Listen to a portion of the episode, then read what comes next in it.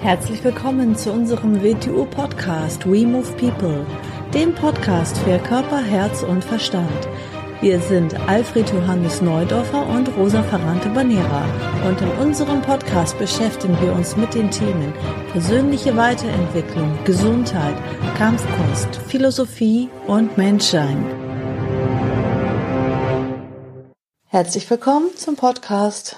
Hallo Alfred. Hallo Rosa zur neuen Folge, wollte ich sagen, unseres WTO-Podcasts. Okay, heute sprechen wir über, wir haben jetzt ein ganz neues Format. Ja, das werden wir jetzt hin und wieder machen. Mhm. Und zwar werden wir ab und zu mal eine Zitate-Folge machen, wo wir dann zwei, drei oder vier Zitate uns vorher raussuchen, die wir besonders wertvoll finden. Ein bisschen drüber reden. Genau. Mhm. Mhm. Ja, starten wir einfach mal mit dem ersten Zitat. Und zwar ist das eins auch deiner Lieblings- oder deiner häufigst verwendetsten Zitate? Ja, ich verwende es relativ oft, weil es natürlich auch einen großen Bezug zu allem hat, was man tut, eigentlich einen großen Bezug zur, zum menschlichen Leben und zur menschlichen Entwicklung und Entfaltung hat. Das heißt, Notwendigkeit schafft Organe. Ja, hört sich ja eigentlich recht einfach und recht banal an. Ja, aber was ist, was ist die Bedeutung dieses Zitates? Darüber wollen wir jetzt so ein bisschen ganz kurz reden. Das Zitat kommt aus der Tradition. Es also kommt, es kommt aus dem, aus dem Hintergrund, den wir als die Tradition bezeichnen. Ja, es ist ein sehr altes Zitat. Mhm. Also man kann das jetzt nicht einer Person zuordnen. Man kann es nicht einer Person zuordnen. Nein, all diese alten Zitate sind nicht einer Person zuzuordnen, sondern immer wieder überliefert und natürlich in die neuen Sprachen übersetzt und angepasst worden. Mhm. Es sind ja eigentlich nur drei Wörter. Notwendigkeit schafft Organe. Was mhm. ist damit gemeint? Es ist, äh, ich gebe dafür für mal ein Beispiel. Wenn man einen Muskel hat, der nicht trainiert wird, kann sich die Funktion des Muskels nicht freischalten. Um die Funktion zu erreichen, muss ich die Notwendigkeit erhöhen. Ich muss also die Muskulatur einem Training unterwerfen. Mhm. Und das kann man erst auf alles beziehen. Wir sagen sehr gern, der Mensch, der Mensch, wenn er geboren wird, ist pures Potenzial. Also er hat unglaubliche Potenziale, von denen wir wissen und vielleicht auch nicht wissen.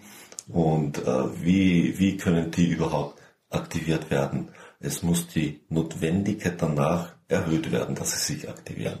Natürlich, damit ein Mensch gehen lernt, muss die Notwendigkeit zum Gehen erhöht werden. Das passiert ganz automatisch, weil er ja im Umfeld sich bewegt, wo alle Menschen gehen und aus dem Grund wird er einem Training unterworfen, was ihm die Muskulatur erzeugt, dass er auf beiden Beinen gehen kann. Er hat also die Notwendigkeit danach erhöht.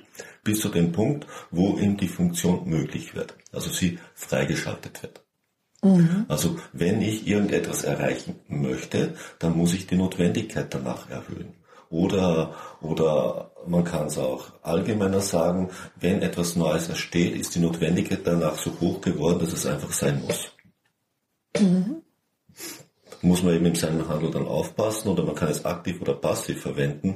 Wir leben in einer Zeit, in der sich sehr viel ändert, weil die Notwendigkeit da dazu entstanden ist. Aufgrund, weil sich alles so stark verändert hat, unsere, unsere Technik ist entstanden, die Menschen sind so viele geworden, die Informationen dem unterliegen, aus dem Grund werden ganz, ganz andere, andere Formen der Organisation notwendig. Und aus dieser Notwendigkeit heraus entstehen sie erst. Also jetzt mit dem Beispiel des Muskels, was du eben gebracht hast, da ist denn die Notwendigkeit, ist jetzt die Entscheidung oder der Wille, etwas zu tun. Denn das Training ist erschaffen und äh, das Organ ist dann der Muskel, der dann erst entsteht oder der trainierte Muskel, der ja vorher nicht trainiert war. Genau, die Notwendigkeit äh, erschafft noch nicht die Funktion. Die Notwendigkeit äh, aktiviert das Organ, dem das Tun möglich ist. Mhm. Ach so. Mhm. mhm. Die Notwendigkeit sorgt für Umstände, dass ein Organ entwickelt wird. Mhm. Und das Organ erfüllt eine Funktion. Mhm. So könnte man sich das Leben selbst anschauen. Ich meine, alles, was entstanden ist, ist aus einer Notwendigkeit heraus entstanden und hat ein Organ gebildet. Und das Organ hat dann eine Funktion übernommen. Was können wir noch für Beispiele bringen? Zum Beispiel die WTU ist ja auch aus einer Notwendigkeit heraus entstanden. Für mich ist, ja aus einer Not Notwendigkeit entstanden. Äh, ein Organ. Ein Organ, genau. Sie, sie beschreibt etwas ganz Bestimmtes, was so in der Weise in diesem Feld noch nicht beschrieben war. Und äh, es ist die Zeit reif gewesen, dass es Form annimmt, ein Organ bildet, mhm. das eine Funktion freischaltet. Das Organ das Organ mehr oder weniger ist die Struktur, die etwas möglich macht und die Struktur beginnt etwas zu verändern, nämlich einzelne Menschen, die sich dann in einer gewissen Art bewegen können oder in Wechselwirkung mit der Welt treten können. Ja, da steckt ja viel drin in diesen drei Wörtern. Mhm, steckt mhm. viel drin, könnte man sehr viel dazu sagen, aber das würde jetzt den Rahmen hier sprengen. Mhm. Dann haben wir uns noch eins äh, ausgesucht von Laoze. Mhm. Und ähm, ich lese das einfach mal vor. Beim Streben nach Wissen wird täglich etwas hinzugefügt. Bei der Einübung ins Tao wird täglich etwas fallen gelassen. Mhm. Sehr schönes Zitat. Mhm. Muss man natürlich immer zuerst mal, mal drüber reden, was ist unter Tao gemeint. Was könnte man da darunter verstehen? Wir haben ja in unseren westlichen Sprachen keinen wirklich äh, gleichartigen Begriff, also der sich kulturell entwickelt hätte. Mhm. Ich, ich sage immer, das DAO, vom DAO darf man mal ausgehen, natürlich eine, eine Grundvoraussetzung ist, dass man, dass man dieses Universum für äh, zielgerichtet oder einem Zweck zu arbeiten sieht, um DAO überhaupt um überhaupt die, die Idee vom Dao zu kriegen. Ich nenne es gerne die verborgene Präsenz. Das ist die innewohnende Absicht. Aus dem Grund ist für mich eine Absicht in unserer Sprache ein sehr gutes Wort, um Dao zu beschreiben, die allem innewohnt. Eine Entwicklungs- und Entfaltungstendenz. Hängt ein bisschen sogar mit dem ersten Zitat zusammen, dass nach der Notwendigkeit alles entfaltet, was existiert. Und diese Notwendigkeit arbeitet im Dao einer Funktion zu, nämlich ganz offensichtlich äh, ist alles darauf ausgerichtet, mehr Bewusstheit zu entwickeln. Mhm. So, würde man das Dao in, in, in seinem Alltag erkennen und dann bräuchte man nicht so viel Information. Unser, unser Ersatz Produkt, weil wir das DAO nicht erkennen, ist die Information. Mhm. Das ist der erste Satz. Also beim Streben nach Wissen wird täglich etwas hinzugefügt. Also um mehr zu wissen, sammelt mhm. man natürlich erstmal Informationen an, wenn man sich genau. in einem gewissen Feld weiterentwickeln möchte. Man könnte es so sagen, da wir aus dieser Verbindung zum Tao als menschlich herausgefallen sind oder sie uns vielleicht nicht herausgefallen sind, sie uns noch nicht erarbeitet haben, beginnen wir natürlich die Welt von außen zu studieren und, und Informationen einzusammeln, um sie zu verstehen. Paradoxerweise führt uns das immer mehr vom Tao weg ist aber notwendig, um durch die Abarbeitung von diesen Informationen, dass man sie wieder loslässt, dass man eine Rückbindung an das Tau schafft. Es ist also sehr wohl notwendig, aber man muss wissen, wo die Grenze davon ist. Bis zu einem gewissen Punkt. Genau, weil sonst beginnen Ort. wir uns in den Informationen zu verwirren, mit denen wir gar nicht mehr umgehen können. Mhm. Das Tao selber ist, ist die, die Schnittstelle zum Tao oder zur Absicht des Lebens liegt ja nicht im Außen, sie liegt in uns selbst, weil das, der, der Punkt, wo wir mit dem Lebendigsein verbunden ist, liegt in uns, der liegt ja nicht außen irgendwo. Mhm. Und, und das zu verstehen können wir nur durch eine Rückbindung an diesen Punkt erreichen. Also die wirkliche Einsicht und das wirkliche Verständnis ist in uns bereits vorhanden. Nur wie kriegen wir dazu Zugang?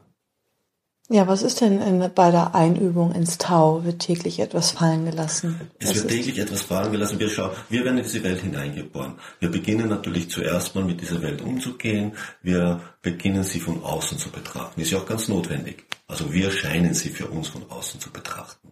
Wir beginnen sie von außen zu studieren. Wir beginnen Informationen einzusammeln. Zuerst ganz banal in unserer Umwelt, vielleicht wenn wir, wenn wir eine wissenschaftliche Ausbildung machen, im wissenschaftlichen Bereich. Wir beginnen die Welt von außen zu betrachten und zu analysieren, sind die kleinstmöglichen Bestandteile zu zerlegen und Zusammenhänge zu erkennen und so versuchen wir zu verstehen. Das ist das, was wir außen machen. Beginnst du den Schritt ab einem gewissen Punkt zu gehen, diese Einsicht in dir selber zu suchen, musst du Schritt für Schritt dieses äußere Informationswissen wieder abbauen. Du musst es wieder loslassen. Es ist ja eine Art von, es ist eine Art von Konditionierung auf eine Übereinkunft, die wir da außen machen. Wir nehmen die Welt so wahr, wie sie uns beigebracht wird, dass wir sie wahrnehmen sollen. Es ist eine Übereinkunft der Menschen zu beschreiben, was wir wahrnehmen oder was wir sehen. Um an das Wirkliche ranzukommen, was da wirklich ist, müssen wir diese Beschreibung wieder loslassen lernen. Dann beginnt sich uns das Tao, die Absicht wieder zu offenbaren. Mhm. Die Alminnehung. Man könnte sogar sagen, ich meine, äh, die Sprache, mit der das Tao oder die Absicht zu uns spricht, ist die Welt, die wir wahrnehmen.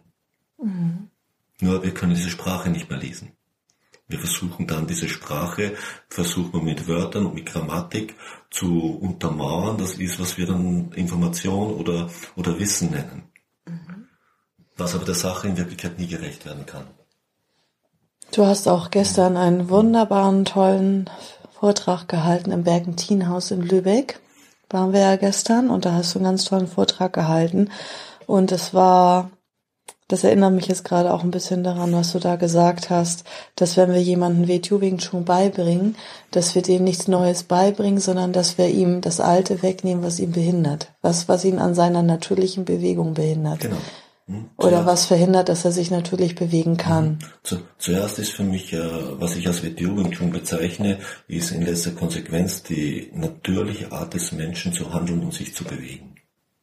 Also die Funktion, wenn man den Menschen mal anschaut, rein körperlich gesehen, dann psychisch gesehen oder geistig gesehen, die Funktionen, die seinem Potenzial innen wohnen und die sich entfalten würden.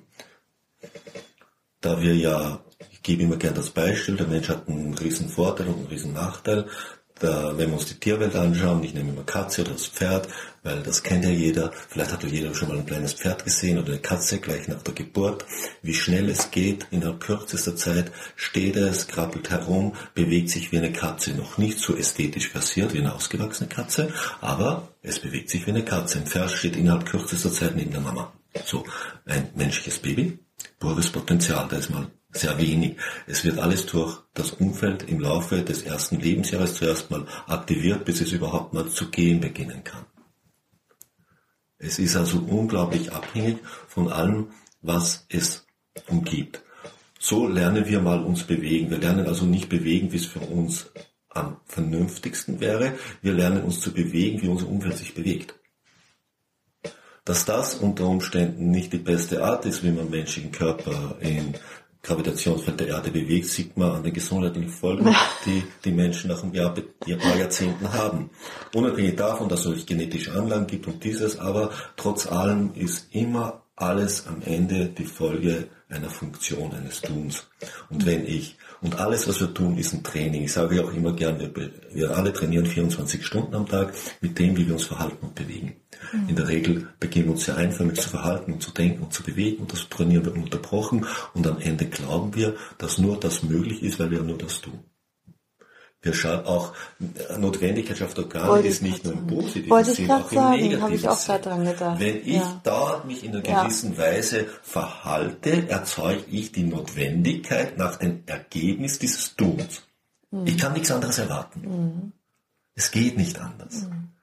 Wir alle stecken in der Sackgasse drinnen zum größten Teil, weil wir die Notwendigkeit nach dieser Sackgasse erzeugt haben. Mhm. Das kennen wir dann in der Regel nicht. Wir sagen, oh, Schicksal, Pech, schlechte Umstände, schlechte Anlagen, dieses, jenes. Nein, wir haben es erzeugt, wir haben es getan. Mhm. Ist vielleicht sehr unangenehm, möchte man so nicht. Und aus dem Grund kommen wir aus der Sackgasse schon schwierig wieder raus, mhm. weil wir das uns nicht eingestehen wollen. Dann schreiben wir nach Hilfe und in der Regel schreiben wir nach Hilfe bei Menschen, die selbst in der Sackgasse drin stecken, aber großartige Ideen haben. Mhm. Hm. So, gehen wir zurück. Wir waren aber beim, beim Laoze. Ja, noch beim Laoze. Schönes Zitat. Also beim Streben nach Wissen wird täglich etwas hinzugefügt und bei der Einübung ins Tao wird täglich etwas fallen gelassen. Genau, ich habe das vorher noch nicht ganz fertig gesagt, aus das Wing Chun. Aus dem Grund sage ich dann gern, wir nehmen den Menschen alles weg, was ihm von außen drauf konditioniert wurde. Und damit er wieder zu dem Zugang kann, wie er wirklich ist, nämlich sein menschliches Wesen. Besonders wichtig bei der Bewegung, dass seine Bewegung wieder natürlich wird, so wie der Mensch in Anatomie gebaut ist, wie sie sich bewegen sollte und nicht all die Ideen, die ihm anerzogen wurden, wie er sich bewegen soll. Mhm.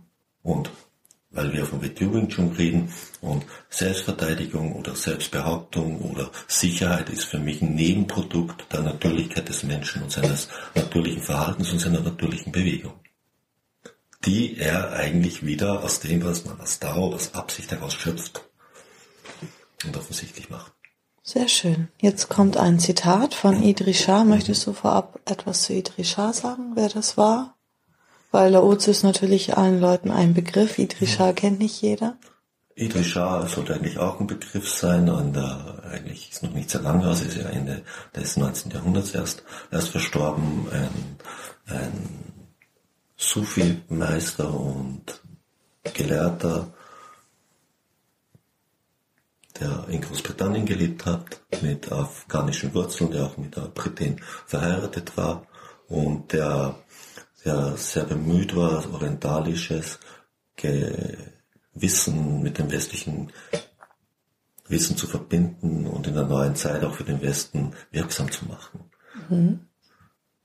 Er war in alle möglichen Bereiche verstrickt, er gehört zu den Gründungsmitgliedern des Club of Rome und ähnliche Sachen, also eine sehr interessante und hochwirksame Persönlichkeit, mhm. was vielleicht erst in der Zukunft für viele offensichtlich werden wird, wenn sie sich damit beschäftigen. Mhm. Mhm. Okay, das Zitat ist folgendermaßen. In dem Moment, wo du den Unterschied zwischen Form und Inhalt realisierst, wirst du Erkenntnis haben oder Einsicht. Mhm. Mhm. Ja. Äh, da ist eins, eins der Schlüsselbegriff drin, ich nämlich Form und Inhalt. Und Form und Inhalt, ja, man, man denken die meisten Leute, ja, das ist ja banal, okay, da ist ein Glas Wasser und das Glas ist die Form und das Wasser ist der Inhalt. Richtig, das ist auch schon ein sehr gutes Bild. Nur das muss man erweitern. Form und Inhalt müssen, können übereinstimmen, sie müssen aber nicht übereinstimmen. Und da ist der Kernpunkt. Das nächste Problem ist, dass in unserer heutigen Kultur, die eigentlich in einigen Bereichen sehr, sehr formhaft wird, also die Fassade überzubewerten beginnt und alles wörtlich nimmt und dadurch eine ganze, ein ganzes Tiefenverständnis verloren geht was ganz, ganz problematisch ist. Andere Kulturen ist das, Form und Inhalt ist allgemein gut. In asiatischen Kulturen, in arabischen Kulturen, denen braucht man über Form und Inhalt nichts erzählen. Das haben sie mit der Mutter nicht aufgesogen. Bei uns das der absolute, das, das Gegenteil der Fall ist. So, die Leute denken sogar, die Leute werden sogar verleitet, die Form für den Inhalt zu halten. Die ganze, die ganze ähm, politische Ausrichtung heute mit einer formhaften Korrektheit hat die Tendenz, die Form für den Inhalt zu beschreiben und versucht und die Form so zu definieren, dass sie genau mit dem Inhalt übereinstimmt, was so nicht funktionieren kann. Form und Inhalt müssen nicht übereinstimmen. Der Inhalt, könnte man so sagen, ist, ist die Absicht, die in der Handlung innewohnt. Und dann sind wir schon bei der Sache. Etwas korrekt darzustellen, wie es erwartet wird, heißt womöglich die wirkliche Absicht zu verschleiern. Mhm. Jemand zu täuschen. Mhm. Mhm. Genau, weil die Absicht, ein Mensch darf sich ja nichts vormachen. Nur, dass er sich äußerlich äh, korrekt zeigt, so wie es erwartet wird, sagt ja nichts über seinen charakterlichen Zustand aus. Mhm. Genau. Ganz im Gegenteil, vielleicht ist diese äußere Form nur dazu verwendet, seinen charakterlichen Zustand zu verbergen und seinen Egoismus und das, was er wirklich möchte. Und Form und Inhalt ist, die Welt aufgrund Form und Inhalt zu unterscheiden und zu erkennen. Und darauf beruht wirkliches Wissen und Erkenntnis. Was vielleicht nicht sehr angenehm ist. Mhm. Und bevor das nicht ist, ist alles nur Karneval. Mhm. Weil all daraus entsteht kein wirkliches Wissen, wenn man Form und Inhalt nicht unterscheiden kann. Mhm. Weil dann ist man der Manipulation, dem, den eigenen Reizen, allen nur hilflos ausgeliefert. Mhm. Also, wie kannst du vielleicht einen Tipp geben oder irgendwie, man kann das ja nicht schulen und nicht trainieren, das ist ja, glaube ich, ein Gespür, das ist auch irgendwie den Instinkt, dem Bauchgefühl zu vertrauen und darauf zu hören oder wie kann ein Mensch jetzt äh, dahin kommen, dass er ein bisschen mehr Inhalt spürt Zuerst muss er mal ganz ehrlicher zu sich selber werden. Er muss sich über seinen eigenen inneren Zustand bewusst werden. Weil auch wir selbst verbergen uns mit einer Form unseren wirklichen Inhalt. Das, was wir uns über uns einreden, aber nicht sind. Das, was wir uns einreden, ist die Form, das ist das Glas. Das, was wir sind, ist der Inhalt, das Wasser. Und das sind meistens zwei ganz verschiedene Sachen. Wir müssen uns über die wirklichen Beweggründe unseres Tuns klar werden. Und die mhm. sind oft gar nicht so schön, obwohl wir sie sehr schön darstellen. Mhm. Und wir die Außenwelt dann nur verwenden, um das schön Dargestellte zu bestätigen und zu verbergen, was wirklich Sache ist. Mhm kann man sehr schön mit den beiden anderen Zitaten vorher in Zusammenhang bringen. Wieder Notwendigkeit schafft Organe, nicht das, was wir vorgaukeln, das wir tun. Nähern wir da in der Notwendigkeit, sondern die Notwendigkeit bezieht sich immer auf den Inhalt. Mhm. Und das andere, im Streben nach Wissen wird täglich was hinzugefügt bei der Einübung ins Tau wird, täglich etwas, etwas, fallen gelassen. Wird täglich etwas fallen gelassen, genau. Was wird denn fallen gelassen? Etwas von diesem verkehrten Bild. Mhm. Von dem wir jetzt gerade reden. Etwas von, von der Form, die den Inhalt verbirgt. Mhm. Etwas von, von der Kleidung, die die Wirklichkeit verdeckt. Mhm. Denn Einsicht und Verständnis muss sich immer auf die Wirklichkeit beziehen.